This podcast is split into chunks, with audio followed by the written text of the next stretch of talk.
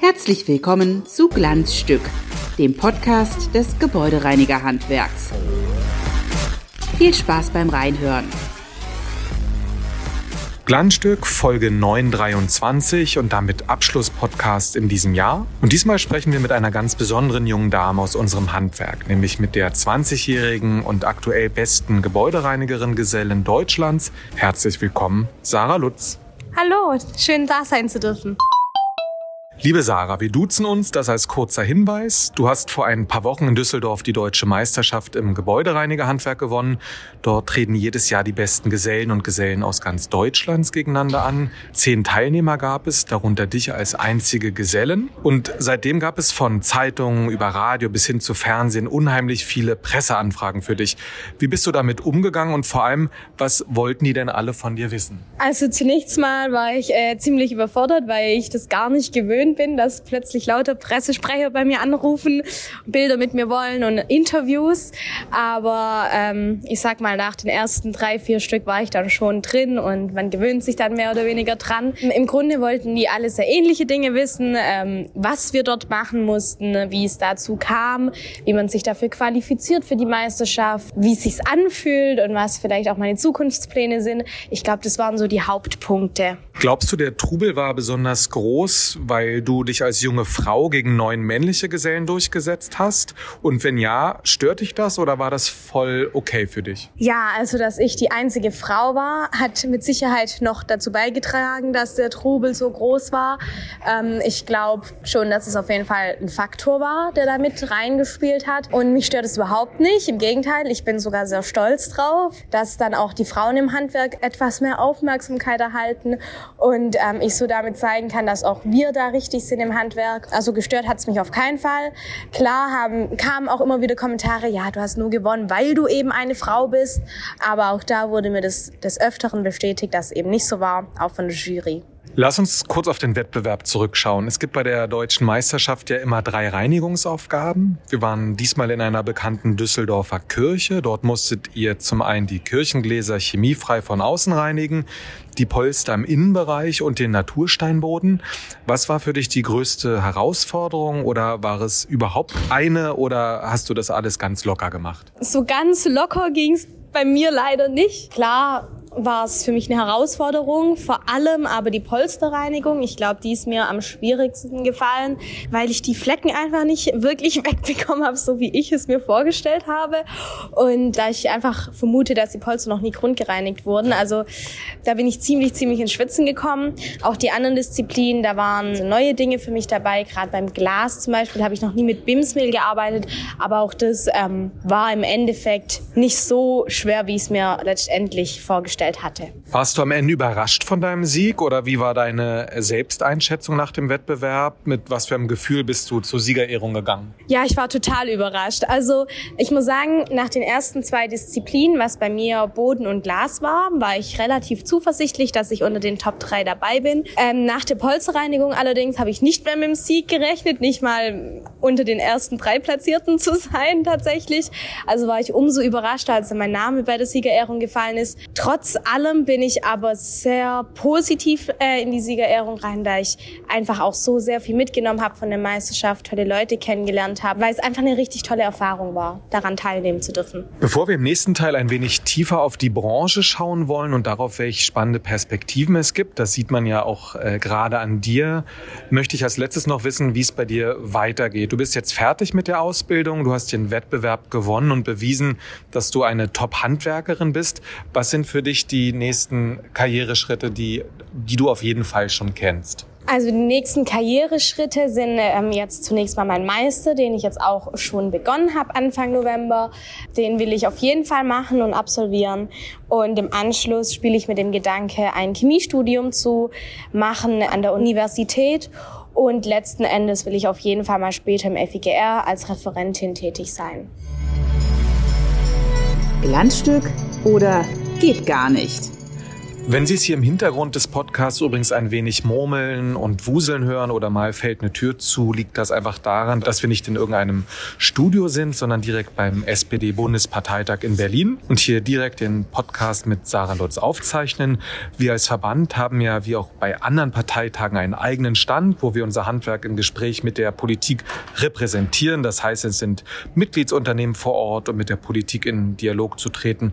Und wir freuen uns natürlich immer besonders, wenn Azubis oder Gesellen auch vor Ort sind, die wir begrüßen können. Also junge Menschen aus unserem Handwerk, die vielleicht auch mit der Politik ins Gespräch kommen.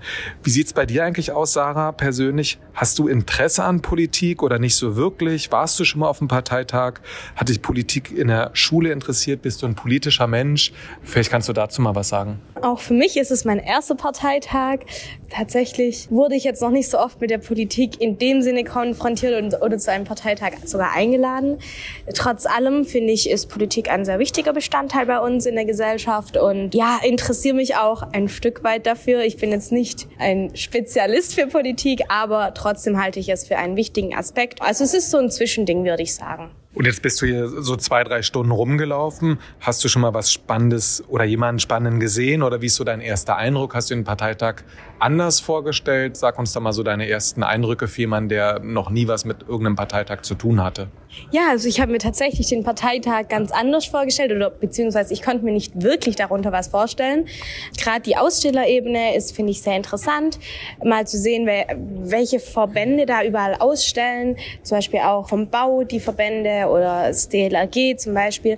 Ähm, also ich habe es mir nicht so vorgestellt, bin aber positiv überrascht und es ist echt mal interessant, da durchzulaufen und sich an ein paar Ständen zu erkundigen. Jetzt haben wir dich natürlich auch zum Parteitag eingeladen, beziehungsweise wir haben dich gefragt und haben uns sehr gefreut, dass du nach Berlin gekommen bist, weil du natürlich auch als Person für eine Botschaft stehst. Und zwar junge Leute, Achtung, ihr müsst nicht alle studieren. Schaut auf Sarah und eine solch tolle Karriere und überlegt euch doch einfach mal nach der Schule einen Blick ins Handwerk zu werfen und sei es erstmal ein Praktikum.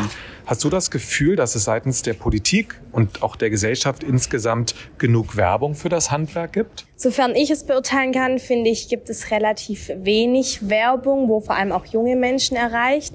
Trotzdem glaube ich zum Beispiel jetzt wie vom BEV oder so, diese Kampagnen, die werden schon gut gesehen. Also da habe ich auch schon sehr viel Feedback bekommen über Social Media. Trotzdem habe ich das Gefühl, dass es jetzt erst alles anläuft im Grunde.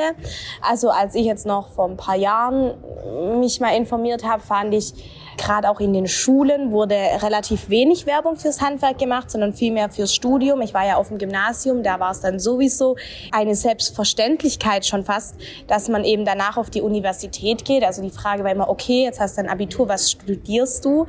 Also ich glaube, da ist noch viel Luft nach oben. Trotzdem finde ich, dass jetzt so langsam eine Basis besteht und ja, bin gute Dinge, dass wir bald mal wieder mehr Leute ins Handwerk bekommen.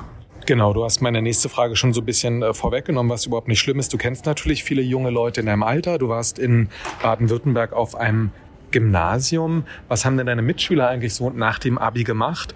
Und war das Handwerk als Karriereweg eigentlich eine Option oder ist es auf einem Gymnasium in Baden-Württemberg, nur als Beispiel jetzt total klar, dass man dort studiert? Ist das weiterhin so? Also ich muss sagen, auch der Großteil meiner Freunde sind den typischen Weg zunächst gegangen mit Studium. Das war eigentlich schon klar im Voraus. Ich habe eher einen, ich sage jetzt mal, exotischeren Weg gewählt ähm, mit dem Handwerk. Wurde auch viel von der Seite angeschaut. Was, du machst jetzt eine Ausbildung im Handwerk? Wieso das denn? Studier doch was Tolles. Wurde zum Teil auch ein bisschen belächelt. Habe auch mal in meine Freundesgruppe geworfen. Hey Leute, versucht's doch mal im Handwerk. Auch da wurde ich zum Teil belächelt. Aber sie siehe da, auch jetzt machen ein, zwei Freundinnen bei mir schon eine Ausbildung im Handwerk, denen es richtig gut gefällt und die richtig erfüllt sind damit. Und es macht mich auch ganz auch stolz. Trotzdem würde ich sagen, es ist eher ein besonderer Weg, ähm, nach dem Abitur ins Handwerk zu gehen. Und jetzt bist du ja ein super gutes Beispiel dafür, dass man mit 20 Jahren schon mega erfolgreich sein kann. Du könntest jetzt als Handwerkerin äh, schon ordentliches Geld verdienen, während andere vielleicht gerade mal anfangen äh, mit ihrem Studium. Wissen das deine, deine, nicht nur deine Mitschülerin, aber wissen das junge Leute ähm, genug deiner Meinung nach, welche Vielfalt an Einstiegschancen, Karrierechancen, Aufstiegschancen dahinter stecken? In meinen Augen ist das eben nicht so, dass da eben genau dieses Wissen fehlt, weil ich glaube, wenn die Leute das wissen würden, würden sie es viel eher in Erwägung ziehen, eben ins Handwerk zu gehen. Klar, mein Freundeskreis wurde jetzt durch mich damit konfrontiert und staunen immer wieder, was, du könntest jetzt schon quasi in Leitungsposition gehen als Objektleitung oder des Weiteren und schon so viel Geld verdienen. Ich hänge hier noch in meinem Studium, hat noch keinen Cent verdient, so nach dem Motto. Ähm, also ich glaube, dass da einfach das Wissen fehlt und denke einfach, dass man da mehr Wissen vermitteln sollte. Genau. Also ich glaube, auch hier ist noch mehr Nachholbedarf. Jetzt ist es ja wirklich gerade passiert, dass der Bundeskanzler auf unseren Stand gekommen ist und sich mit dir unterhalten hat und ein Foto mit dir gemacht hat. Wie war's? Was wollte er von dir wissen? Es war total überraschend. Ich hätte nicht damit gerechnet, dass es heute passieren wird. Er hat mich gefragt, was ich gemacht habe, dass, oder wie es dazu kam, dass ich Bundessiegerin geworden bin, beziehungsweise was ich machen musste bei der Meisterschaft oder machen durfte. Ja, und hat mir alles Gute gewünscht und das war eigentlich so der Inhalt des Gesprächs. Dann hat sich ja der Parteitag jetzt schon für dich gelohnt eigentlich. Ja, auf jeden Fall. Es war auf jeden Fall eine einmalige Erfahrung. Ich glaube, man trifft nicht jeden Tag den Bundeskanzler und schüttelt seine Hand. Also ich würde sagen, ja, es hat sich auf jeden Fall gelohnt. Glanz zum Schluss. Glanz zum Schluss, das ist unsere Abschiedskategorie. Zehn kurze Fragen mit der Bitte um zehn spontane, ebenso kurze Antworten. Wir blicken schon mal ein wenig auf Weihnachten voraus. Was war dein scheußlichstes oder dein nutzlosestes Weihnachtsgeschenk, das du je bekommen hast? Socken. Was gibt es an Heiligabend bei dir traditionell zu essen? Unterschiedlich gefüllte Kalbsbrust. Apropos Essen, lieber Dominostein oder lieber Lebkuchen? Lebkuchen. Dein Lieblingsgetränk auf dem Weihnachtsmarkt? Glühwein. Ist dir schönes Geschenkpapier wichtig oder völlig egal, weil du das Paket eh wie irre aufreißt? Ich finde schönes Geschenkpapier wichtig, weil ich es danach auch wieder aufhebe. Lieber Schnee und Eis an Weihnachten oder bist du vielleicht über die Weihnachtstage auch schon mal in den Süden geflohen? Lieber Schnee und Eis. Die Frage an den Profi.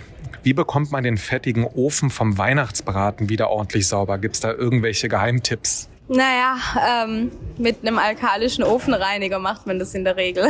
Was ist das genau? Gibt es das im Supermarkt oder muss man da irgendein Special-Zeug kaufen? Ich meine, das gibt's auch im Supermarkt, aber ich bin ehrlich, mit den Mitteln aus dem Supermarkt kenne ich mich gar nicht aus. Bei der deutschen Meisterschaft hast du ein Preisgeld von 2500 Euro gewonnen. Hast du dich schon selbst beschenkt oder kommt da noch was? Ich glaube, da kommt noch was. Ich bin mir noch nicht ganz sicher. Ah, du willst nicht verraten, was? Doch, ich kann's verraten. Ich habe mir kurz überlegt, ob ich einen kleinen Urlaub mache, vielleicht nach Österreich oder so. Aber ähm, vielleicht lege ich es auch an und spare erstmal, bis mir noch was anderes einfällt. An Silvester. Raketen, Böller oder lieber absolute Stille? Zuschauen, wie, anderen, wie andere Raketen und Böller in die Luft, in die Luft ballern, ja. Und letzte Frage, dein persönlicher Wunsch für 2024? Ähm, dass ich mein Meister schaffe, dass meine Familie und ich und meine Freunde, dass wir gesund sind und ähm, dass ich ein genauso tolles, erfolgreiches Jahr habe wie dieses Jahr 2023. Perfekt. Liebe Sarah, hab vielen Dank für diese Schnellrunde, hab vielen Dank für das Gespräch und dir eine schöne Weihnachtszeit. Ja, vielen Dank, das wünsche ich auch. Und euch und Ihnen da draußen sagen wir ebenso Danke fürs Zuhören. Bleiben Sie sauber, haben Sie schöne Weihnachten und rutschen Sie gesund und munter ins Jahr 2024. Tschüss, wir hören uns.